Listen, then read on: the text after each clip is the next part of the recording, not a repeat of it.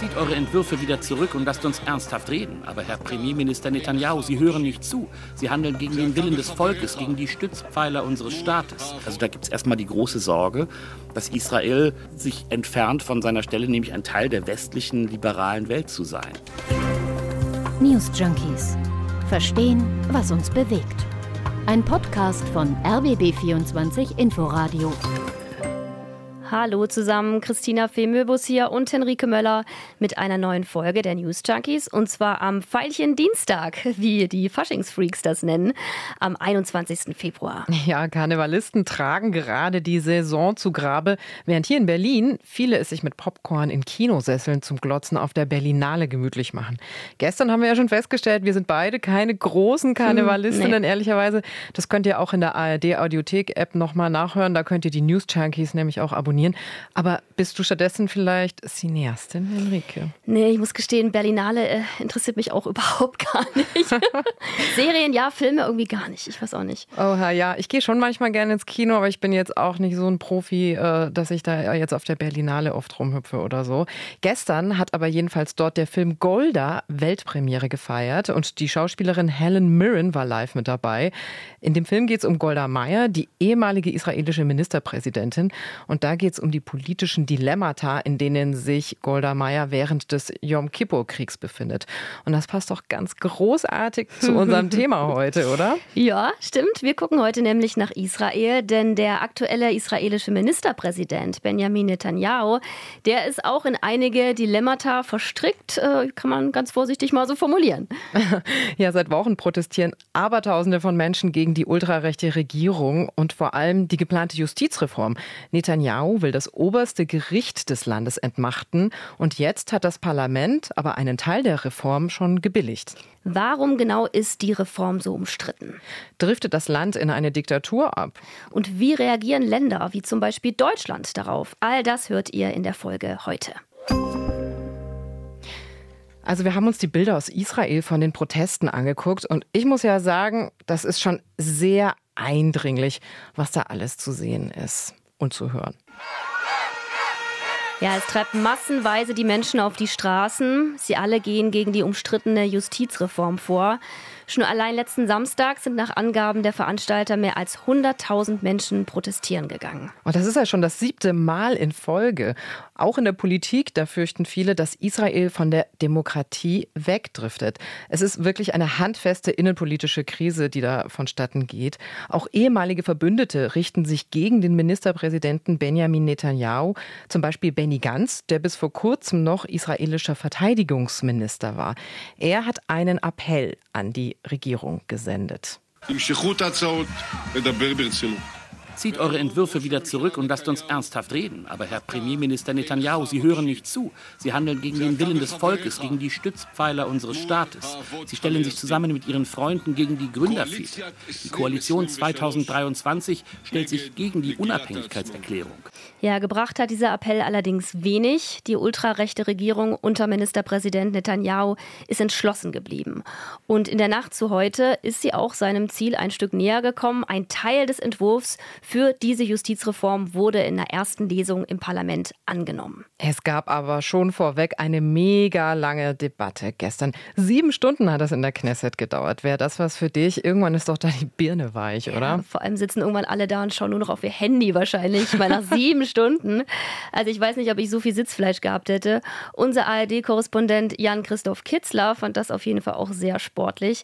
Er lebt und arbeitet in Tel Aviv und wir haben mit ihm vor der Aufzeichnung dieser Podcast-Folge über die Justizreform und die Proteste gesprochen. Das war gestern ein ziemlich wilder Tag. Es gab natürlich stundenlang, ich glaube sieben Stunden haben die Beratungen gedauert. Davor gab es noch eine turbulente Ausschusssitzung und auch wieder Massendemonstrationen vor der Knesset mit Zehntausenden. Also da war richtig was los. Und insofern waren die alle schon in Stimmung und haben eben heute gesehen, ja, das ist jetzt durch. Aber viele sind auch wild entschlossen, weiterhin auf die Straße zu gehen. Wie erlebst persönlich du denn eigentlich die Proteste vor Ort? Ich finde es immer ganz schön zu sehen, wenn da Menschen aus allen Generationen, allen Schichten so auf die Straße gehen und für die Demokratie kämpfen.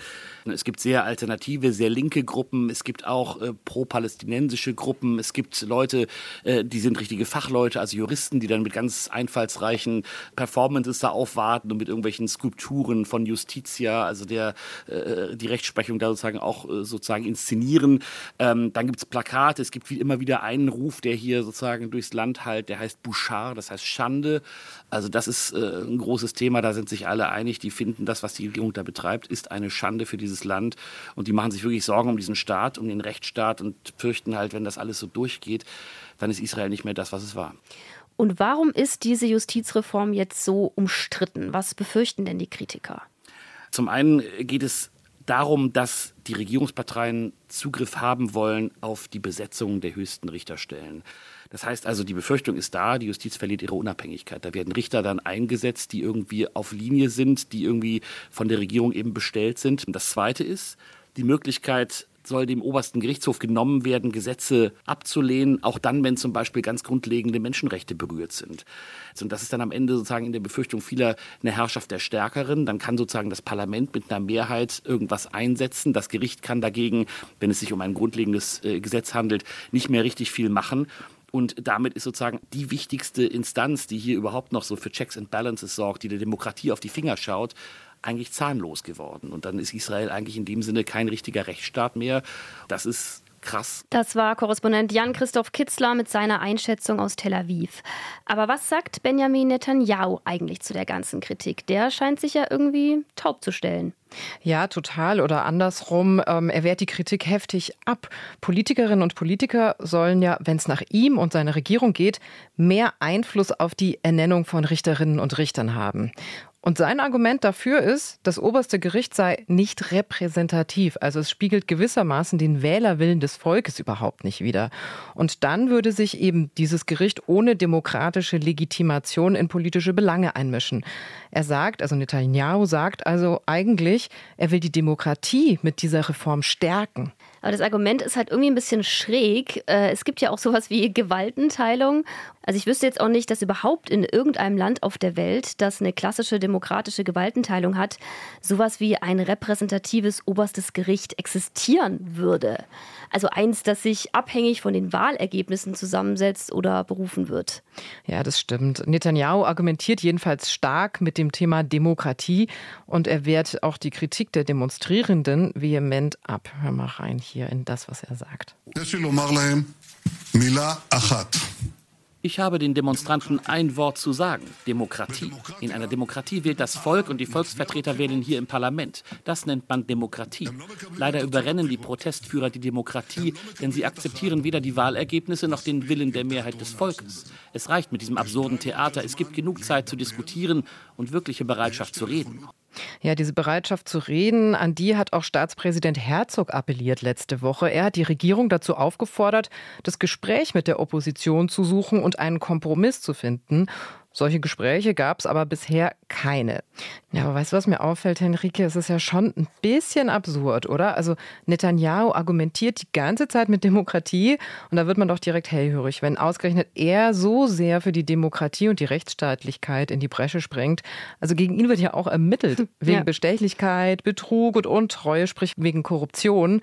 Und Schelm, wer Böses dabei denkt, und da eventuell einen Zusammenhang sieht. Ja, da reden wir gleich auch noch mal drüber. Netanyahu sagt jedenfalls, er setze sich für Demokratie ein und auf der anderen Seite sind da eben tausend Leute, die befürchten, dass genau diese Demokratie jetzt in Israel zugrunde geht.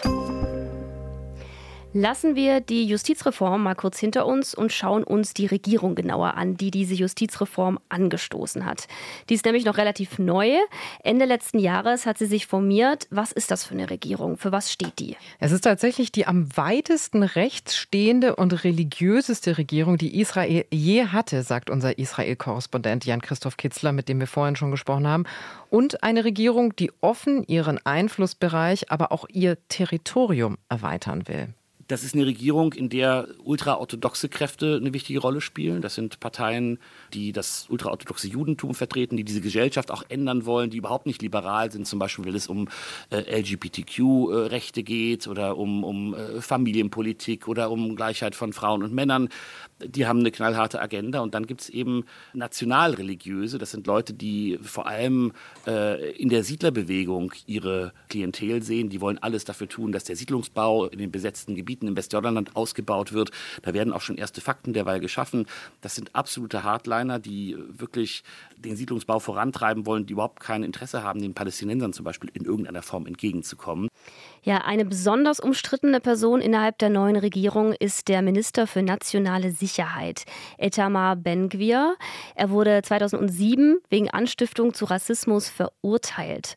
Bei einer Demo hatte der ein Schild hochgehalten, auf dem stand, vertreibt den arabischen Feind. Er hat auch noch schlimmere Sachen gesagt, die möchte ich an dieser Stelle nicht wiederholen. Solche Äußerungen gehören aber nicht der Vergangenheit an. Ben Gwir ist für seine rassistische, radikale Rhetorik bekannt. Er äußert immer wieder Ideen, wie Palästinenser aus der Westbank vertrieben werden könnten oder palästinensische Gebiete durch Israel annektiert werden könnten. Und mit dieser Haltung steht Ben Gwir in der israelischen Regierung nicht einmal alleine da. Israel als pluralistischer Staat, der für alle seine Bürgerinnen und Bürger da ist, das ist definitiv nicht das Ziel der neuen Regierung, um es mal ganz höflich auszudrücken. Die neue israelische Regierung gibt es, wie gesagt, erst seit etwa zwei Monaten. Und davor war das Land politisch relativ instabil. Fünf Wahlen gab es und das innerhalb von nur dreieinhalb Jahren. Benjamin Netanyahu, der war zwischenzeitlich auch mal raus aus dem Amt. Mit einem rechtsreligiösen Bündnis ist er dann nach anderthalb Jahren wieder zurückgekehrt ins Amt des Ministerpräsidenten. Es ist seine sechste Vereidigung als Ministerpräsident. Leichter das in diesem Bündnis aber nicht, sagt unser Israel-Korrespondent Jan-Christoph Kitzler. Netanyahu selbst gehört dem Likud an, einer rechtspopulistischen Partei. Und innerhalb dieses Regierungsbündnisses ist diese Partei tatsächlich noch die, die im politischen Spektrum am weitesten links angesiedelt ist. Netanyahu hat so ein bisschen sich inszeniert als der, der sozusagen der Übervater, der die Stimme der Vernunft ist, der den Laden schon irgendwie zusammenhält. Aber es wird immer deutlicher. Er versucht halt immer wieder auch Zeichen zu setzen. Ich setze diesen Leuten auch Schranken, aber man kann davon ausgehen, dass diese Schranken auch einen Preis haben und dass dann wiederum andere Fakten geschaffen werden, die es vielleicht nicht so sehr in die Öffentlichkeit schaffen, aber die nicht minder hart sind, zum Beispiel in den besetzten Gebieten. Also Netanyahu ist eigentlich, kann man so ein bisschen vergleichen wie, wie äh, den, den, den Zauberlehrling im Gedicht, nicht, der die Geister gerufen hat und sie jetzt nicht wieder los wird. Also der muss da schon auch große Zugeständnisse machen, denn eine andere Mehrheit als diese hat er nicht. Und es geht auch um seinen persönlichen Kopf. Man hat ein bisschen den Eindruck, finde ich, Hauptsache an der Macht. Mit wem und welche Zugeständnisse das am Ende bedeutet, ist für Netanyahu zweitrangig. Schauen wir uns die Person Benjamin Netanyahu vielleicht kurz noch mal genauer an. Was ist das für ein Politiker? Also Netanyahu ist ein ganz großer Taktiker. Der ist mit allen Wassern gewaschen. Das ist der Ministerpräsident, der in Israel nach dem Krieg am längsten regiert hat. Der hinter den Kulissen die Strippen zieht. Der ist gar nicht so viel in der Öffentlichkeit. Der gibt nicht so viele Interviews. Aber ist ein unglaublich gewiefter Taktiker und hat einen Kreis von Leuten, die ihm total vertrauen. Der hat seine Partei ganz im Griff. Er ist jetzt aber natürlich derjenige, der das alte Spiel nicht mehr so spielen kann. Nicht? Früher hat er immer noch einen Partner gehabt, der links von ihm stand. Jetzt ist er in dieser Regierungskoalition sozusagen quasi die linkeste Partei und kann sozusagen niemanden anderen äh, da vorschicken, äh, um vielleicht ein bisschen liberalere Politik zu machen. Netanyahu ist jemand, der schon für viele Skandale gesorgt hat, der ähm, eben wegen Korruption und Amtsmissbrauch vor Gericht steht, der aber auch natürlich international ein großes Standing hat, eben weil er so viel Erfahrung hat und weil er wirklich äh, die äh, Nahostpolitik in- und auswendig kennt und eben auch ein wichtiger Partner ist, von dem alle wissen, der hat Autorität. Jan-Christoph Kitzler hat ja gerade im O-Ton die Korruptions- und Amtsmissbrauchsvorwürfe erwähnt, wegen denen Netanyahu vor Gericht steht. Und es gibt ja, wie gesagt, auch die Vermutung, dass das eigentlich das Motiv hinter der Justizreform sein könnte. 2017 wurde Netanyahu das erste Mal von der Polizei befragt wegen Verdacht auf Vorteilsannahme. 2019 kam es dann zu einer ersten Anklage wegen Korruptionsvorwürfen. Ja, da geht es auf der einen Seite um Geschenke, die er angenommen hat. Es geht um Deals, äh, die getroffen wurden, wo äh, Leute, die mit ihm verwandt sind, auch äh, Gelder bekommen haben. Es wurden auch Ämter verschachert. Bis es da zu einem Ergebnis kommt, kann es aber noch ein paar Jahre dauern. Netanyahu hat die letzten Jahre auch immer wieder versucht, aus der Nummer noch irgendwie rauszukommen. Einmal hat er beim Parlament Immunität beantragt, um sich vor der Strafverfolgung zu schützen und hatte auch tatsächlich damit Erfolg. Hm, ja, praktisch, ne?